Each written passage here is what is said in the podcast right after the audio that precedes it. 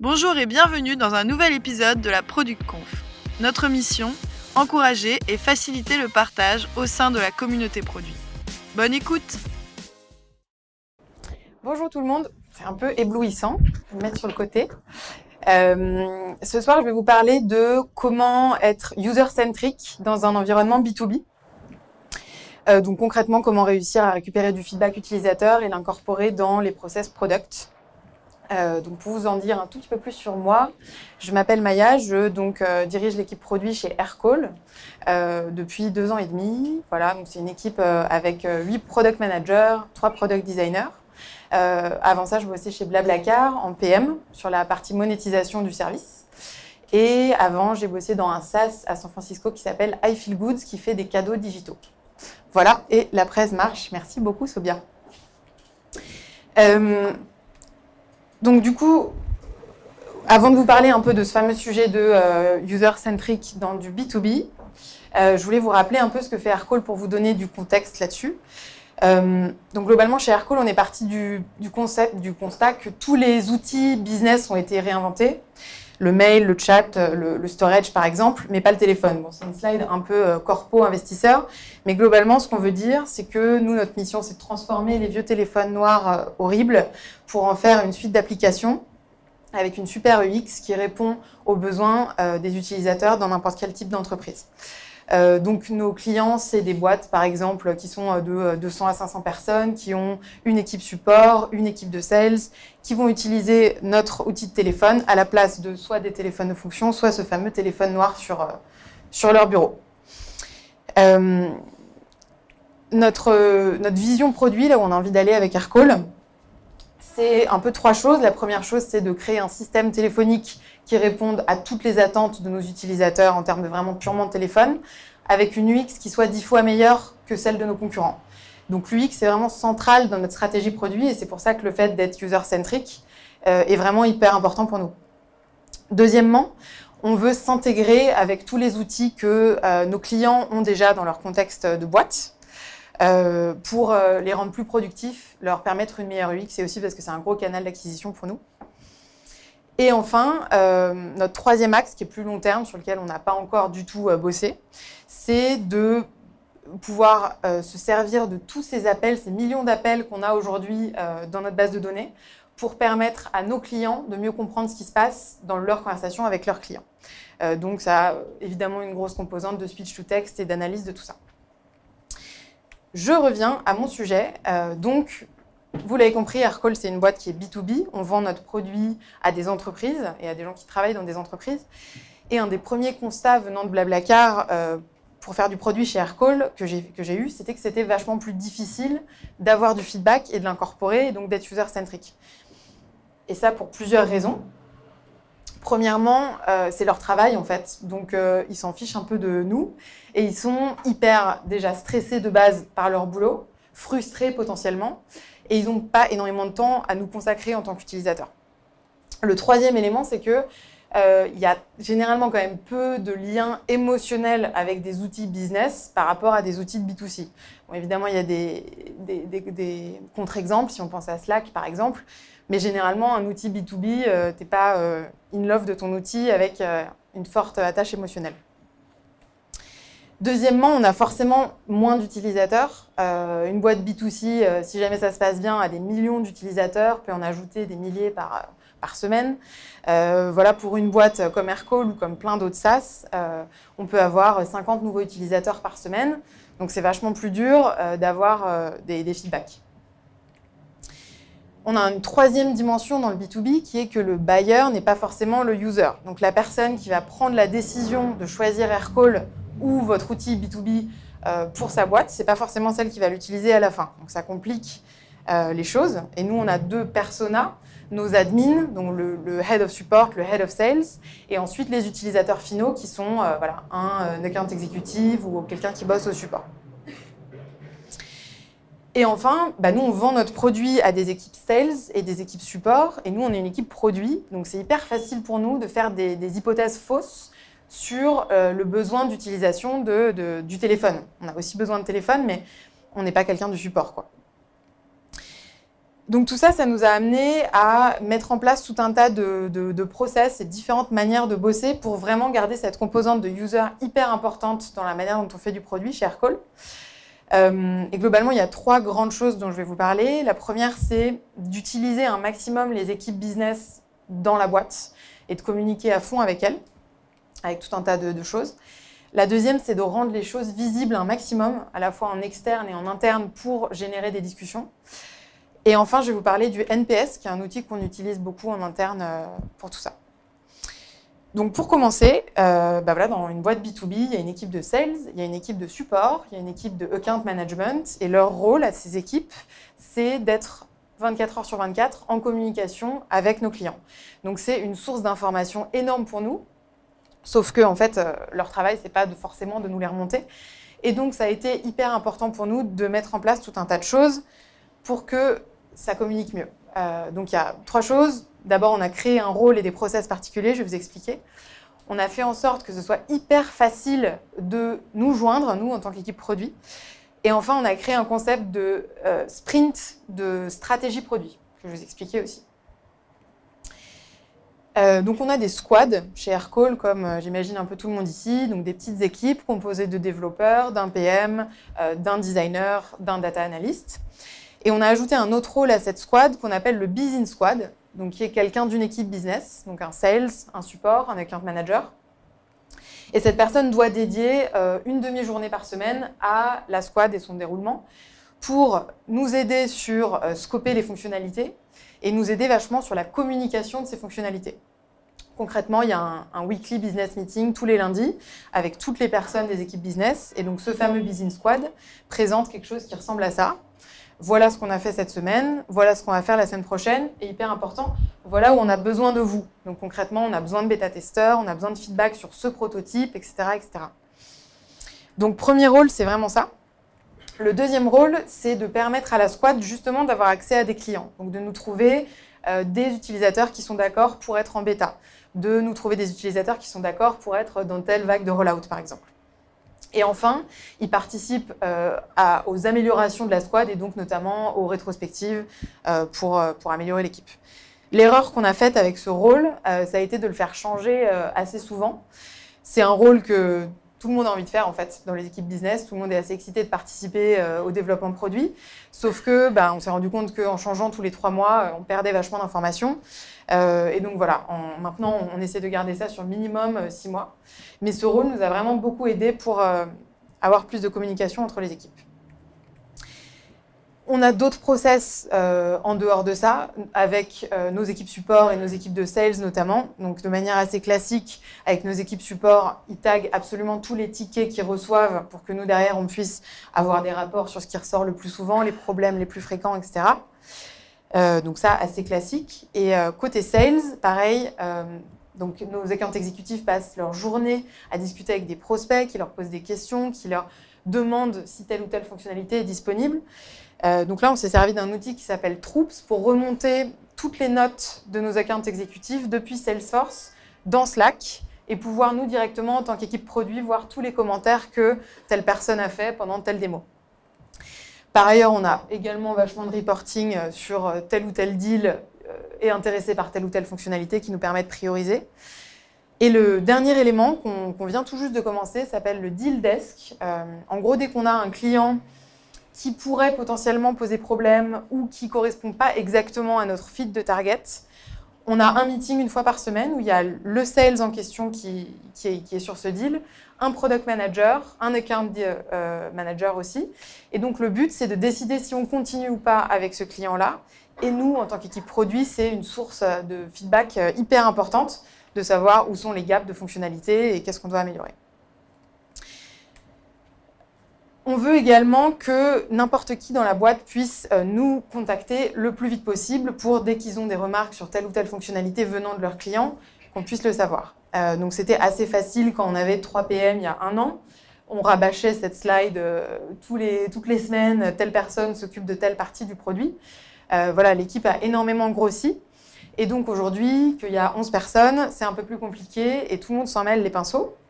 Donc on a créé un petit Slackbot qui s'appelle Steve, euh, qui en gros permet de euh, répondre à n'importe qui dans la boîte qui veut savoir à qui s'adresser pour telle ou telle question. Donc concrètement, euh, tu vas voir Steve sur Slack, tu lui dis j'ai une question sur les analytics et Steve te répond qu'il faut parler à Camélia.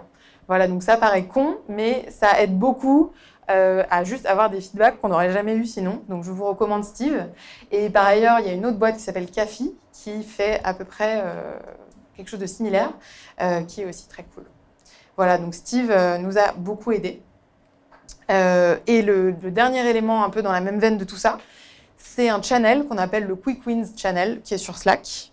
Donc tout le monde y a accès et c'est un channel qui est alimenté n'importe quand euh, par toutes les personnes de la boîte, donc généralement sales, support, success, avec toutes leurs idées venant des clients qui voudraient telle ou telle petite amélioration, tel ou tel petit changement de, de feature, de wording, etc.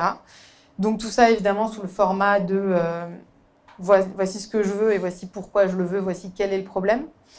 Et donc nous, l'équipe produit, une fois tous les trois mois, avant le début de chaque quarter, on fait un off-site en dehors du bureau où on se retape tout ce backlog, euh, on regarde ce qui est faisable, pas faisable, on spec les choses qui nous semblent faisables rapidement et on dédie une journée en début de quarter où tous les devs vont euh, essayer de dépiler un peu ce backlog de quick wins un des trucs hyper importants, ça a été de euh, prouver qu'on était capable de euh, follow-up sur toutes ces requests et c'était pas juste un, réceptacle de, demandes qui n'était jamais abouti. Quoi.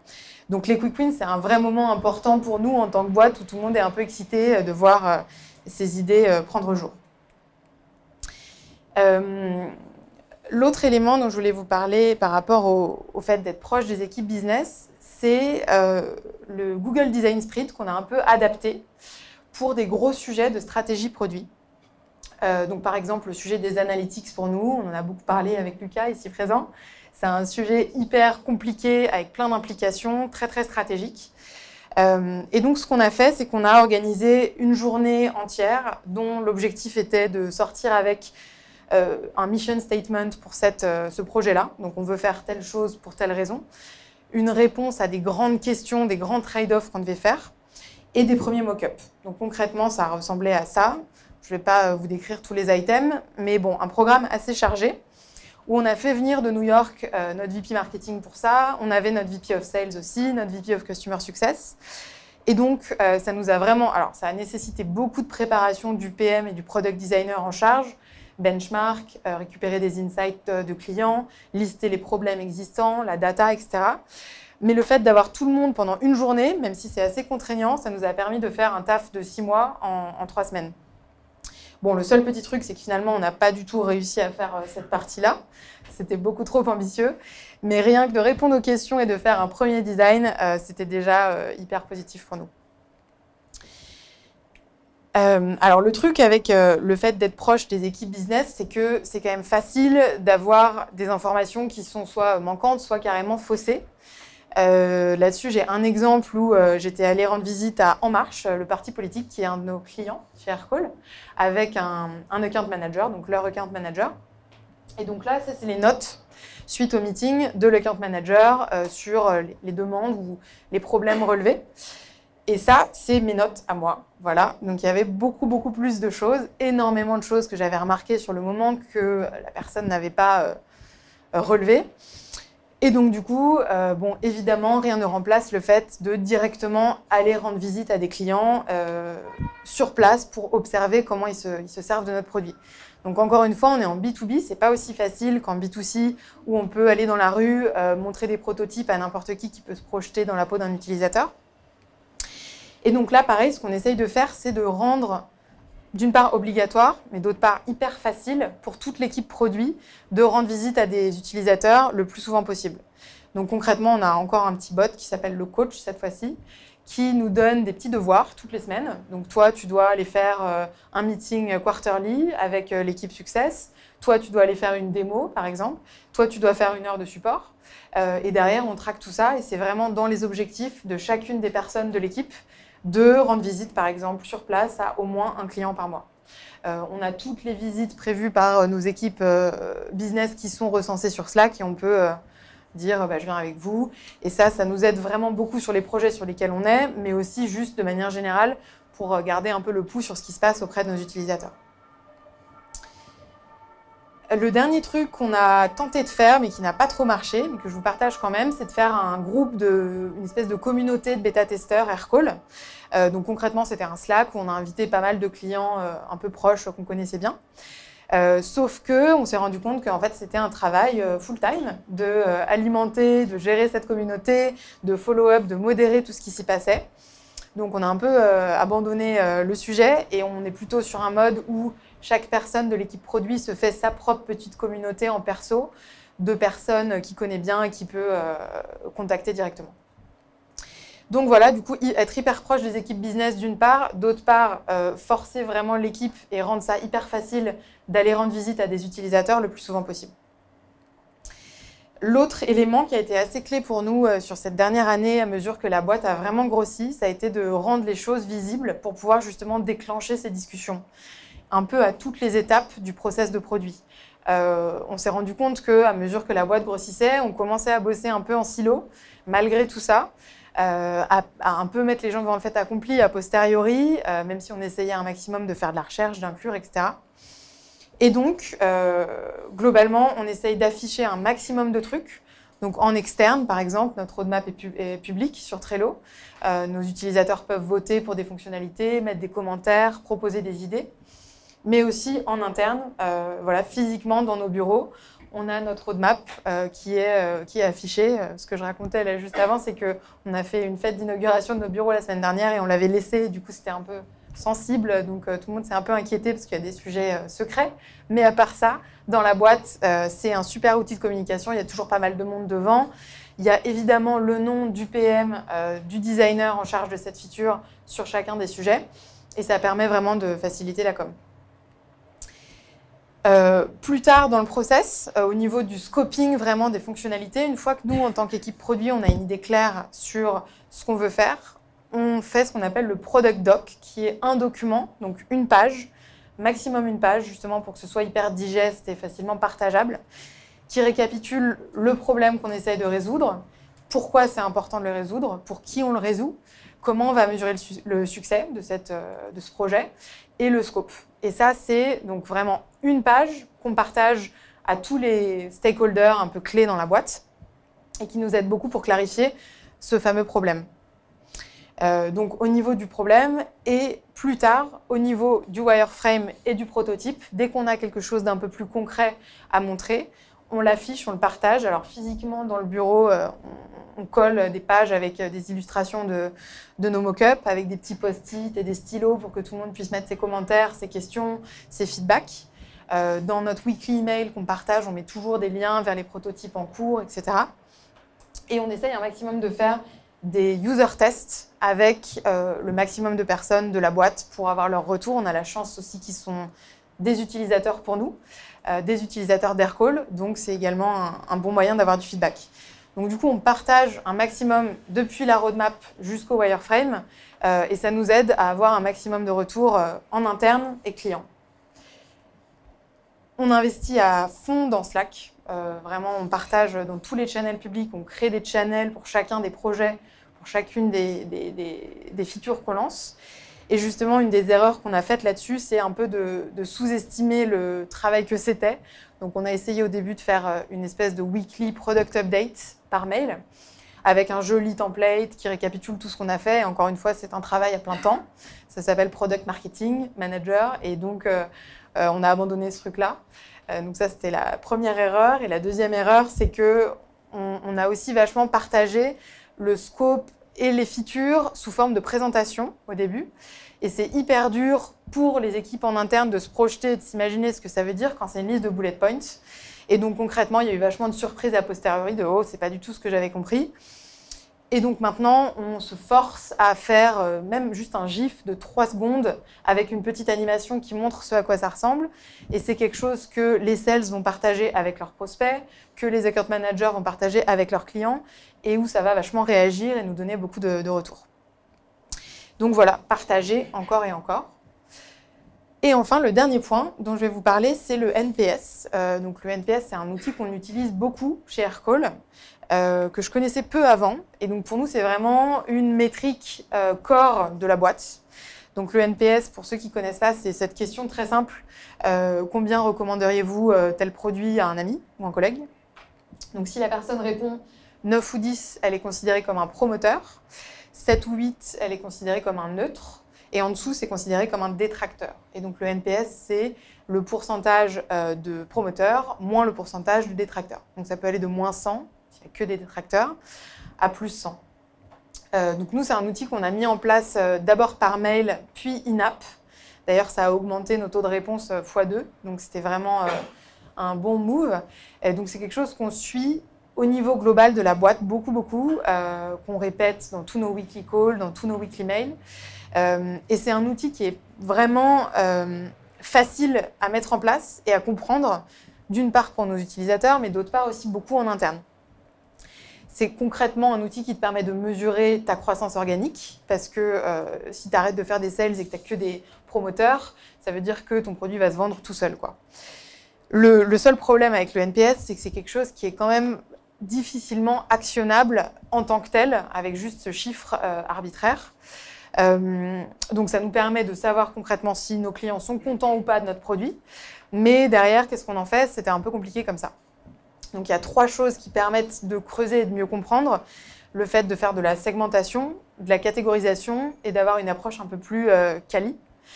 Euh, donc concrètement, la, segmentation qu'on a faite, donc après c'est selon chacun, mais ça peut être assez global, par région, par type de produit, par type d'utilisateur, par intégration pour nous, c'est hyper central dans notre stratégie, et par persona, donc vraiment de regarder pour chacun de ces axes le NPS euh, selon ta région, selon ton produit.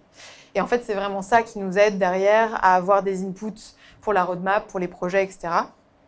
par exemple, pour la région, euh, on s'est rendu compte que notre NPS Europe est vachement inférieur à notre NPS des États-Unis. Euh, et ça, ça nous a permis de comprendre qu'on avait un problème de carrière aux États-Unis, au-delà du fait que les Européens sont un peu plus bougons, on avait quand même un problème à régler. Au niveau du produit, on s'est rendu compte que notre web app avait un, NPS bien supérieur à celui de notre app desktop. Donc on est en train en ce moment de réfléchir à notre stratégie de positionnement de la desktop app. Au niveau du type d'utilisateur, par exemple, notre NPS admin est bien supérieur à notre NPS user. Donc là-dessus, on va vachement prioriser du travail UX sur notre produit user, donc vraiment le, téléphone et pas le dashboard de, setup, etc., etc. Donc vraiment la segmentation, on en a beaucoup, beaucoup, beaucoup et on la suit très près dans l'équipe produit. Deuxièmement, la catégorisation. Donc ce que je ne vous ai pas dit, c'est que dans le NPS, on, donne une note et ensuite on peut mettre euh, un commentaire. Donc la question c'est euh, comment vous améliorerez euh, le produit, Aircall ou autre. Et donc là, c'est vraiment un texte ouvert où n'importe qui peut mettre ce qu'il veut. Euh, donc on a fait un petit algo qui va analyser les mots-clés qui sont dans les commentaires euh, des gens et derrière les assigner à une catégorie, donc vous voyez ici. Donc concrètement, chez nous, euh, voilà, on a par exemple 10% des détracteurs qui vont se plaindre des intégrations en particulier. Et donc cette fameuse catégorisation, hyper importante de la faire pour les détracteurs, mais on l'a fait aussi par exemple pour les neutres. Une des actions faciles pour le NPS, c'est de transformer des neutres en promoteur. Et donc, euh, la, tête n'est pas forcément euh, la même pour les neutres que pour les promoteurs ou les détracteurs. Donc, du coup, la segmentation, la catégorisation, c'est vraiment ça qui nous permet d'avoir des insights à partir de l'outil d'NPS qui, en tant que tel, est un peu difficile à extraire. Et enfin, on a aussi une approche qui est plus quali, où euh, on utilise un outil qui s'appelle Satismeter pour le NPS, qui est hyper facile à mettre en place, qui est intégré avec Slack. Et on a encore une fois un channel Slack avec euh, tous nos retours de NPS. Et donc concrètement, dans l'équipe produit, chaque PM, chaque designer passe 5 minutes par jour pour un peu scroller, euh, voir les différents retours qu'on a eus, éventuellement pinguer le account manager associé à ce compte pour comprendre ce qui se passe. Et en termes de feedback, surtout dans notre contexte, encore une fois de B2B, le fait de faire ça, c'est un ROI qui est dix fois supérieur à tout le reste. En juste cinq minutes par jour, ça nous permet de comprendre un peu ce qui se passe, ce que les gens aiment, ce qu'ils n'aiment pas, etc. Au-delà du fait que, bien sûr, quand on bosse sur un sujet, euh, ce qu'on peut faire, c'est tout simplement faire une recherche avec ce mot-clé ou aller regarder dans cette catégorie-là pour avoir tous les retours euh, de tous nos utilisateurs. Euh, donc voilà, NPS, vraiment euh, un super outil pour nous qu'on continue euh, d'utiliser pour prioriser nos sujets et pour derrière scoper ce sur quoi on va bosser. les erreurs qu'on a faites avec le NPS, en fait, c'est un peu deux erreurs qui se recoupent. La première, c'est qu'on a un peu surinterprété des, changements à court terme, donc notamment sur la semaine. Par exemple, en juin, on a eu une augmentation de 15 points du NPS d'un coup en deux semaines. Donc on n'a pas trop compris pourquoi, on a réfléchi au projet qu'on avait lancé avant, aux améliorations X qu'on avait faites. Puis en fait, deux semaines après, c'est retombé au même niveau qu'avant.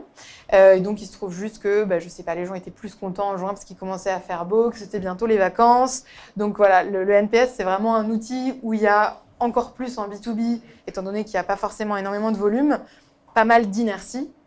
Et donc, il faut faire attention à pas surinterpréter des choses sur deux semaines, quoi et surtout euh, à bien réaliser que un, axe d'amélioration qu'on va faire sur telle partie du produit va probablement mettre trois mois avant de voir vraiment euh, une différence de points significative qui était due à ça. Donc la conclusion là-dessus pour nous, c'est que c'est plutôt une métrique euh, globale et pas vraiment quelque chose qui doit être un, un KPI d'équipe parce que trop difficile à impacter sur du court terme. Donc voilà pour le NPS. Euh, et globalement, pour conclure, euh, quelques, petits points euh, que moi j'ai retenus de, ces deux ans. donc la première chose, c'est vraiment de faire en sorte que tout le monde sache à qui parler dans l'équipe produit. la deuxième chose, c'est de créer des rôles et des process pour permettre d'inclure un maximum les équipes business dans nos process d'équipe produit surinvestir dans les outils existants. Nous, on a beaucoup essayé à droite à gauche des trucs différents et finalement, bah, il n'y a que Slack dont on est vraiment content pour tous ces process-là. Euh, le fait de rendre obligatoire et très facile de rendre visite à des clients, encore une fois, pour l'équipe produit. Le fait d'afficher un maximum notre roadmap, nos designs, le scope de nos features partout, euh, en interne et en externe. Et enfin, le fait de créer cette petite habitude pour toute l'équipe produit, de vraiment suivre euh, le NPS quotidiennement pour prendre le pouls euh, de ce qui se passe pour nos clients. Euh, voilà un peu la conclusion. Et juste avant de conclure, un petit PS, nous recrutons, comme tout le monde, des product managers, des product designers. Donc si vous voulez postuler, c'est sur aircall.io slash jobs. Voilà, merci beaucoup.